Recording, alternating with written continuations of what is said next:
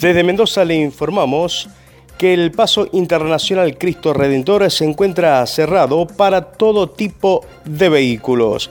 Otra información, causa cuadernos, procesaron y embargaron al empresario mendocino Enrique Pescarmona. El empresario mendocino quedó procesado en la causa conocido como cuadernos de las coimas.